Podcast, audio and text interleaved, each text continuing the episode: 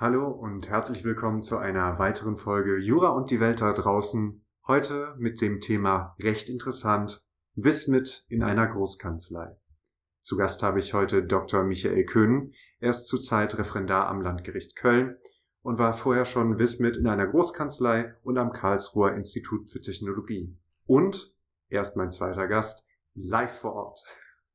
Vielen Dank für die Einladung. Ja, schön, dass du da bist, Michael.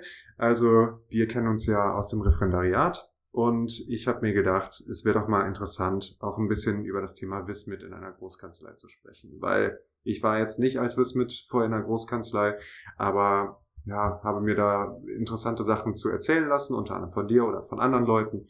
Und jetzt dachte ich mir, ist wahrscheinlich auch interessant für unsere Zuhörerinnen und Zuhörer, wenn sie vielleicht jetzt gerade nach dem ersten Examen sind oder vor dem ersten Examen noch stehen und überlegen, was mache ich danach? Will ich ein bisschen Zeit überbrücken? Deswegen, ja, erstmal die Frage, wie lange warst du denn als Bismit? Ähm, ich war insgesamt zweieinhalb Jahre und ich glaube in der Regel zwei bis zweieinhalb Tage in der Woche in der Großkanzlei. Und ich habe auch tatsächlich direkt nach dem staatlichen Teil, also direkt nach der mündlichen Prüfung, schon angefangen, da zu arbeiten. Hm. Ich glaube, es hat tatsächlich einfach daran gelegen, ich wollte dann in dem Sommer schon anfangen zu arbeiten. Okay, und das heißt, du hast den universitären Teil schon vorher vor der staatlichen Prüfung gemacht oder hast du parallel zum Schwerpunkt dann äh, schon als bis mitgearbeitet? Ich habe tatsächlich ein Stück weit hat sich das überschnitten. Ich glaube, ich habe im Juli 2018 habe ich angefangen äh, zu arbeiten und dann hatte ich nur noch ein paar Prüfungsleistungen, ich glaube, es waren zwei Klausuren und noch, und noch die Seminararbeit. Und in der Zeit habe ich auch nur irgendwie einen Tag in der Woche oder so gearbeitet. Also es, äh, es war so ein sehr fließender Übergang von der Uni direkt dann äh, in die Kanzlei. Und ja, wie bist du darauf gekommen, in die Großkanzlei zu gehen? Warum hast du gesagt, ich will als Wissen mit in der Großkanzlei arbeiten und nicht in einer kleineren Kanzlei, in einer mittelständischen Kanzlei oder ähnliches? Warum sollte es die Großkanzlei werden. Tatsächlich ist das ein relativ einfacher Grund. Ähm, der ist ganz einfach finanziell bedingt.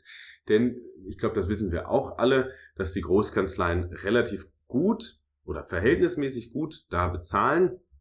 Und ja, ich wollte auf der einen Seite natürlich, wollte ich nach dem Studium anfangen, ein bisschen zu arbeiten und mir halt auch Geld zu verdienen. Und auf der anderen Seite ähm, wollte ich aber auch erste Praxiseinblicke bekommen und da muss man ja auch sagen, es ist am aller einfachsten, in eine Großkanzlei zu gehen. Die haben nun mal die meisten Stellen und dann kann man sich da mehr oder weniger allgemein bewerben und sagen, ich hätte Interesse, dieses und jenes zu tun. Und dann kann man schauen, ob man da eine Stelle bekommt, bis man alle anderen kleinen Kanzleien, glaube ich, durchgeguckt hat, ob die überhaupt gerade eine Stelle frei haben oder so. Das dürfte doch deutlich länger dauern. So war es ehrlich gesagt. Ja, es war der einfache Weg, muss ich gestehen der einfache Weg und der lukrativere Weg. Wahrscheinlich, ja. Ich ähm, habe jetzt tatsächlich keine Erfahrung von, von kleineren Kanzleien, aber wahrscheinlich war es das schon, ja. Okay.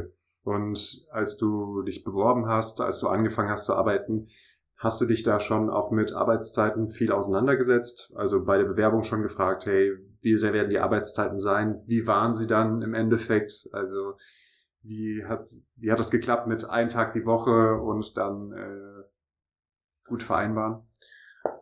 Ich muss gestehen, ich habe mich damit gar nicht auseinandergesetzt, aber insgesamt habe ich mich mit dieser ganzen Bewerbung auch nicht so intensiv auseinandergesetzt. Ich habe auch nur eine einzige geschrieben, die dann abgeschickt und dann ähm, ging das auch so schnell. Dann habe ich halt innerhalb von drei Tagen eine Zusage bekommen und musste mich auch dann innerhalb von 24 Stunden entscheiden. Ähm, also ich hatte da, ich, man hätte das intensiver betreiben können und mehr gucken können, was gibt es. Ich habe es nicht gemacht, das war vielleicht auch ein Fehler. Ich bin im Endeffekt sehr glücklich damit gewesen. Mhm. Und was die Arbeitszeiten angeht, ähm, ich habe nicht nachgefragt, ich wollte es gar nicht wissen, ähm, aber das war ja auch im Wesentlichen auch vollkommen in Ordnung. Vor allem als wissenschaftlicher Mitarbeiter wird man da ja noch weitgehend verschont in der Regel. Und wie war das jetzt? Also könntest du Beispiel sagen? Also typischerweise kamst du um 5 Uhr raus, 6 Uhr raus, 7 Uhr raus. Wie war das? Also ich hatte Glück und gleichzeitig Pech. Die Arbeitszeiten das, das hängt ja immer stark vom jeweiligen Team ab und man kann schon sagen, dass die Arbeitszeiten bei uns im Team, die waren teilweise heftig. Mhm. Ähm, in der ersten Zeit, in den ersten drei, vier Monaten bin ich davon verschont geblieben. Und dann, wenn man, als man dann so richtig gestartet hat und regelmäßig dann zwei bis drei Tage die Woche da war, dann hat man da auch schon länger gesessen. Also mein Chef hatte einen, damals einen Wochenrhythmus, hm, der beinhaltete, dass er zum Beispiel dienstags und donnerstags lange gearbeitet hat. In der mhm. Regel bis, glaube, neun, zehn oder elf Uhr. Mhm. Und häufig hat es einen von uns wissenschaftlichen Mitarbeitern getroffen, dass wir das dann mitgemacht haben. Nicht immer. Ich glaube, es war so ja, jede zweite Woche, vielleicht jede dritte Woche. Da hat man unheimlich viel gelernt mhm. in dieser Zeit, weil man dann nämlich nach dem Feierabend, der bei allen anderen Teams eigentlich recht klar um 18 Uhr war, sprich wir haben alle an, also normalerweise hat man um 9 angefangen und um 18 Uhr aufgehört. Mhm. Und wir hatten dann häufiger mal das Pech und auch das Glück, dass wir dann halt auch noch bis 8, 9 oder auch mal 10 oder 11 da saßen. Mhm. Und war das dann so, dass der einfach jemanden da haben wollte, dass wenn irgendwie bei ihm eine Aufgabe noch anfällt? Oder wie kann ich mir das vorstellen? Warum musste dann noch ein bisschen mit da bleiben? Das hatte einen recht einfachen Hintergrund. Wir waren ein sehr kleines Team und ähm, mein Chef hatte damals, er hatte keinen angestellten Anwalt und keine angestellte Anwältin, sondern nur seine wissenschaftlichen Mitarbeiter. Das waren ähm, ein bis drei Leute insgesamt. Hm, teilweise war ich eben auch der einzige wissenschaftliche Mitarbeiter und damit auch der einzige juristische Mitarbeiter. Okay. Das hat zur Folge gehabt, dass alle wissenschaftlichen Mitarbeiter eben auch einzelne Mandate zugeteilt bekommen haben, auf denen sie gearbeitet haben und dann halt auch entsprechend diese Mandate vorbereitet haben. Mhm. Und dann war man sehr intensiv in die Mandatsarbeit eingebunden und wenn da was fertig gemacht werden musste, dann musste das fertig gemacht werden. Leider. Und dann hat man das meistens dann um 18 Uhr dann zusammen angefangen, das sich da dran zu setzen und gemeinsam das fertig zu machen. Sprich, wenn wir eine, eine Klage geschrieben haben, haben wir dann ab 18 Uhr uns in das Büro von meinem Chef gesetzt und da zusammengesessen, um diese Klage zu schreiben. Ich hatte den ersten Entwurf gemacht und dann sind wir durchgegangen, was ich da geschrieben habe und haben das korrigiert. Das hat natürlich sehr viele Nach äh, Nachteile, denn man sitzt regelmäßig länger da. Es hat aber auch den großen Vorteil, man lernt eine Klage zu schreiben und wird dabei auch vor allem ganz intensiv korrigiert. Das äh, klingt auf jeden Fall sehr, sehr gut, also sehr, sehr gut zum Lernen und fürs weitere da sein, weil ja, als Jurist wird man ja nicht drum herum kommen, auch mal Klagen zu schreiben, selbst wenn man eher in einem Bereich ist, wo man Verträge aushandelt. Klagen gibt's ja doch ab und zu mal oder mal eine Klageerwiderung oder und es waren auch nicht nur die, die Klagen oder andere Schriftsätze, es war dann die, die Mandantenkorrespondenz, äh, dann waren es die E-Mails, dann waren es die Stellungnahmen, also irgendwas, was man zusammen sprachlich entwickelt hat und einer der Wismits hat es vorbereitet und dann haben wir es gemeinsam fertig gemacht. So mhm. lief das in der Regel ab. Mir hat sehr viel gebracht. Sehr schön. Okay. Und du sagst jetzt auch, ja, es ging dann teilweise länger. Das heißt, ihr wart eigentlich immer gut ausgelastet. Also du hattest immer viel zu tun und es war jetzt nicht, dass du zwischendurch mal ein paar Tage Leerlauf hattest, wo du dann gesagt hast, ja, ich habe mich nach Aufgaben bemüht, aber es kam jetzt gar nichts. Das kam, glaube ich, nie vor.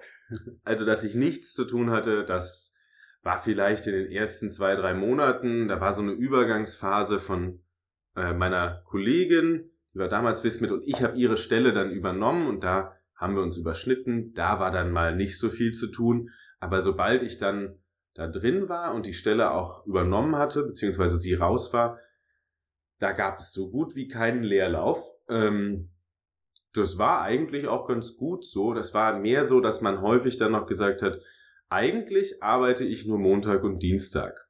Aber in dieser Woche müssen wir dieses und jenes fertig bekommen. Deshalb arbeite ich Montag, Dienstag, Mittwoch, Donnerstag und Freitag und dann mal wieder einen Monat nicht oder sowas. Okay. Das ähm, hat natürlich, ich habe ja nebenbei promoviert und da ist man wegen der Promotion natürlich total flexibel und kann auch sagen, ja klar, ich arbeite jetzt die Woche durch, können wir gerne machen. Und dafür habe ich dann später einen ganzen Monat Zeit, nur um in der Dissertation zu sitzen. Okay, ja, das ist natürlich auch ein praktischer Trade-off dann. Und du sagtest gerade, dass es keine angestellten Anwälte gab. Teilweise warst nur du mit dem Partner dann alleine. Ähm, aber du hast erzählt, dass auch teilweise andere noch dabei waren, andere Wismits. Ähm, war das jetzt nur die eine wissenschaftliche Mitarbeiterin, von der du den Job übernommen hast und dann warst du quasi alleine oder kamen dann noch weitere dazu? Kann ich mir das vorstellen? Also als ich anfing, waren wir drei. Da habe ich dann sozusagen die Stelle von, äh, von der einen Kollegin übernommen und dann waren wir, glaube ungefähr ein Jahr, waren wir zwei wissenschaftliche Mitarbeiter. Ähm, da ist dann eine andere Kollegin irgendwann ausgeschieden und dann war ich für so eine Übergangszeit, ich glaube es war ein Sommer, äh, und so ein halber Winter ähm, war ich dann alleine dabei und dann mhm. kam jemand zurück und auch noch, noch eine neue dazu. Das ähm, war so im, im Schnitt waren es zwei Leute, die da waren. Manchmal war man halt alleine. Okay. Aber würdest du sagen, dass das Team grundsätzlich cool war? Also war die Stimmung im Team gut? Hast du dich gut aufgehoben gefühlt? War das eine sehr positive Atmosphäre? Also ich meine, alleine mit dem Partner zu sein, kann natürlich sehr positiv sein. Also es kann sehr konstruktiv sein. Ähm, es kann natürlich auch sein, dass man angeschrien wird. Also das ist ja sehr unterschiedlich von Partner zu Partner. Also würdest du sagen, dass das grundsätzlich ein cooles Team war, beziehungsweise die Stimmung im Team gut war? Allgemein über die zweieinhalb Jahre verteilt war das super. Am Anfang hatten, hatten wir Startschwierigkeiten. da war die Stimmung im Team auch, glaube ich, nicht so besonders gut und ich habe häufig gedacht, boah, jetzt kündige ich. Mhm. Mm.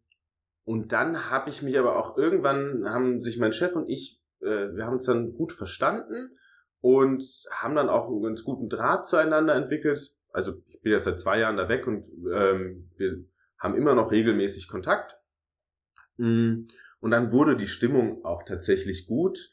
Und ja, wir haben uns angeschrien, aber meistens, weil wir inhaltlich diskutiert haben. Und okay. das ja, das war nicht das angenehmste, aber es war auch schön, dass man tatsächlich als gleichberechtigter Part eben da reingegangen ist und man seinen Chef genauso anschreien konnte, wie man das von ihm bekommen hat. Also das war äh, nicht nur einseitig. Das, das ist schon mal gut, weil sonst ist das ja eher so, dann muss man da Sitting Duck spielen und sich anschreien lassen.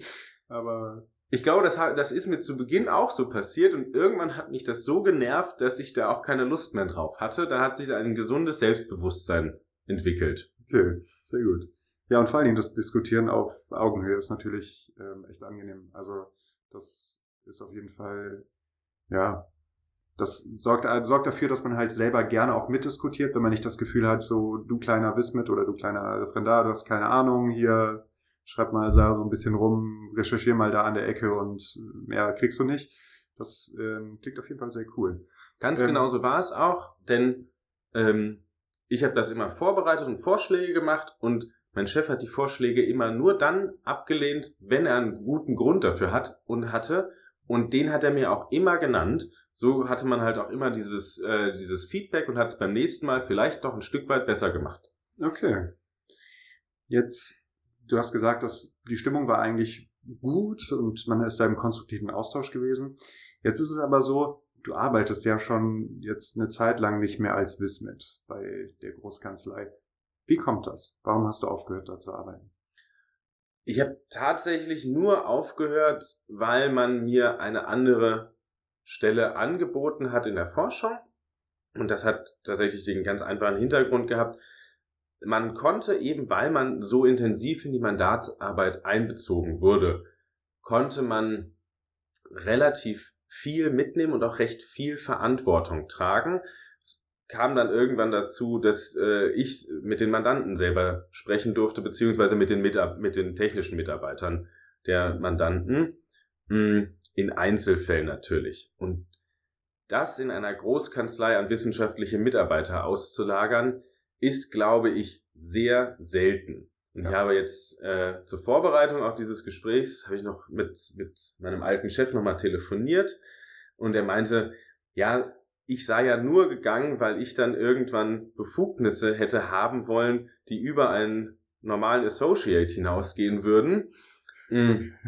Und das sei natürlich auch sehr verständlich, dass, ich, dass er mir die nicht hätte geben können. Das sehe ich auch genauso.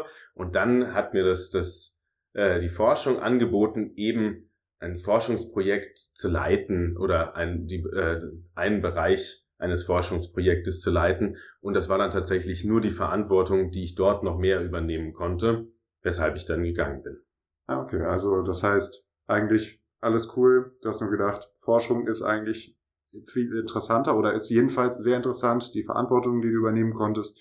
Ähm, war das dann auch im Hinblick auf DIS, war das vielleicht auch noch ein Faktor, beziehungsweise im Hinblick auf dann im Referendariat anfangen? Wie war das? Tatsächlich nicht. Ähm, ich glaube, dass das Forschungsprojekt, das hatte auch Überschneidungen mit der Dissertation, aber ähm, ich habe in der Kanzlei noch mehr gelernt als in der, ähm, als in der Forschungstätigkeit, einfach weil ich in der Kanzlei natürlich immer jemanden über mir hatte, der mir immer wieder ein, ein Feedback gegeben hat und mich auch immer wieder dazu angehalten hat, bestimmte Dinge besser zu machen. Mhm. Und das, wenn man dann irgendwann, wenn man dann halt diese eigene Verantwortung übernimmt, dann ähm, kommt das jedenfalls seltener. Mhm, das verstehe ich natürlich. Also da, wenn man dann halbwegs unabhängig eine Forschungsgruppe leitet, dann kriegt man nicht so viel Rückmeldung von den Geldgebern, sondern eher vielleicht von der Forschungsgruppe von wegen, ey, jetzt führ mal vernünftiger oder hilf, hilf uns doch mal. Aber gut, das ist natürlich dann eine ganz andere Art von Verantwortung. Ähm, jetzt hast du natürlich, also jedenfalls hört sich so an, Glück gehabt mit der Stelle als Wismit. Du warst sehr zufrieden damit und würdest es auch wahrscheinlich wieder so tun. Ähm, ja. Was hast du für Ideen mitgenommen dabei? Was für Tipps würdest du sagen, kannst du weitergeben für Leute, die jetzt davor stehen, sich zu bewerben? Also jetzt in Bezug auf den Auswahlprozess, würdest du dich anders vorbereiten? Würdest du mehr, mehr Bewerbungen schreiben oder ähnliches? Also was würdest du genauso machen? Was würdest du anders machen? Was wären so Tipps, die du vielleicht unseren Hörern an die Hand geben kannst?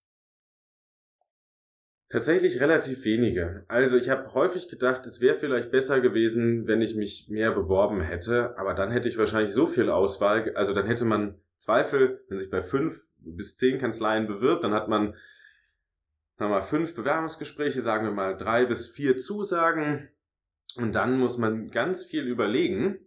Ähm, und so hatte ich das Glück, ich hatte ja sowieso keine Ahnung davon ähm, bin da einfach reingeworfen worden und auch reingefallen. Ähm, das hat sich alles relativ gut gefügt. Was ich vielleicht als was Tipp geben würde, ist tatsächlich, ich glaube, dass es sinnvoll ist, wenn man ein relativ kleines Team hat oder einen sehr direkten Austausch auch zu den, den Anwälten oder Senior Associates oder auch den Partnern hat, um eben auch intensiv mitzuarbeiten und halt viel Feedback zu bekommen, weil gerade das ist ja das, was man lernen muss nach der Uni, eben diese Praxiseinbindung. Und das habe ich sehr gerne mitgenommen. Ähm, und ich glaube, das kriegt man vor allem dann mit, wenn man halt auch intensiv eingebunden wird. Mhm. Ja, das verstehe ich natürlich. Also wenn man in einem sehr großen Team ist, mit vielen Wissmits und vielleicht auch noch Praktikanten dabei, dann ist es natürlich, oder SHKs teilweise noch dabei, dann ist es natürlich schwieriger, Rückmeldungen zu bekommen auf die Aufgaben, die man so abgeliefert hat. Und vor allen Dingen ist es dann auch wahrscheinlich mehr einfach nur Recherche zu einem Thema und schreibt mir so ein bisschen was zusammen und so war es ja doch sehr nah am Schriftsatz arbeiten. Ne? Ganz genau. Und ich glaube, je enger man da eingebunden wird, desto mehr nimmt man auch einfach mit. Und das kann man aber wahrscheinlich in so einem Bewerbungsverfahren, bin ich gar nicht sicher, wie, wie sehr man da den Einblick schon bekommt. Aber man kann ja schon darauf achten, dass das Team vielleicht kein Riesenteam aus 20 Anwälten ist, mhm. um eben halt auch einen direkten Ansprechpartner immer zu haben. Mhm. Das klingt auf jeden Fall interessant. Jetzt hast du viele Sachen gesagt, die du wieder so machen würdest, beziehungsweise wo du vielleicht ein paar klare Tipps hast, ein paar Ideen hast. Aber gibt es auch Sachen, wo du sagen würdest, das würde ich anders machen? Jetzt als Beispiel, du hast gesagt, am Anfang warst du da noch sehr zurückhaltend und hast das eher über dich ergehen lassen, wenn es dann mal Konflikt gab. Ähm, inwiefern würdest du anders an die Wismit-Aufgabe rangehen? was ich nach wie vor anders machen würde, ist relativ einfach. Ich würde einen Sommer frei machen. das war nämlich eine doofe Idee.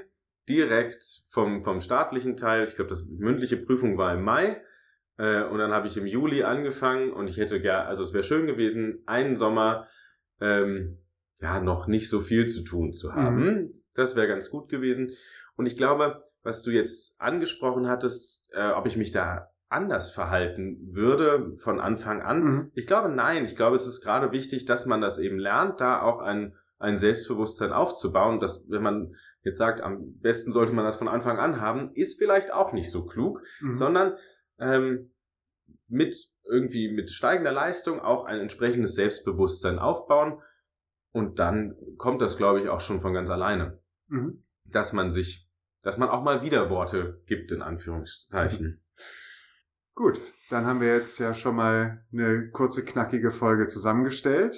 Es hat mir auf jeden Fall sehr viel Spaß gemacht, mit dir aufzunehmen. Ich glaube, dass auch in dieser Kürze ist das sehr spannend für die Leute nachzuvollziehen, wie es denn bei dir gelaufen ist. Und vielleicht gibt es ja Leute, die sagen, okay, das klingt eigentlich ganz cool. Ich will jetzt auch mal in der Großkanzlei mir das anschauen und vielleicht läuft es bei denen ähnlich. Es hat mir sehr viel Spaß gemacht, Michael. Danke, dass du hier warst mit mir. Vielen Dank für die Einladung. Und ja, jetzt für unsere Zuhörer noch, falls ihr Ideen, Anregungen zu Folgen habt oder irgendwie Feedback geben wollt, dann findet ihr uns bei Facebook, Jura und die Welt da draußen oder bei Instagram at Jura und die Welt da draußen oder bei Jura und die Welt da draußen at gmx.de.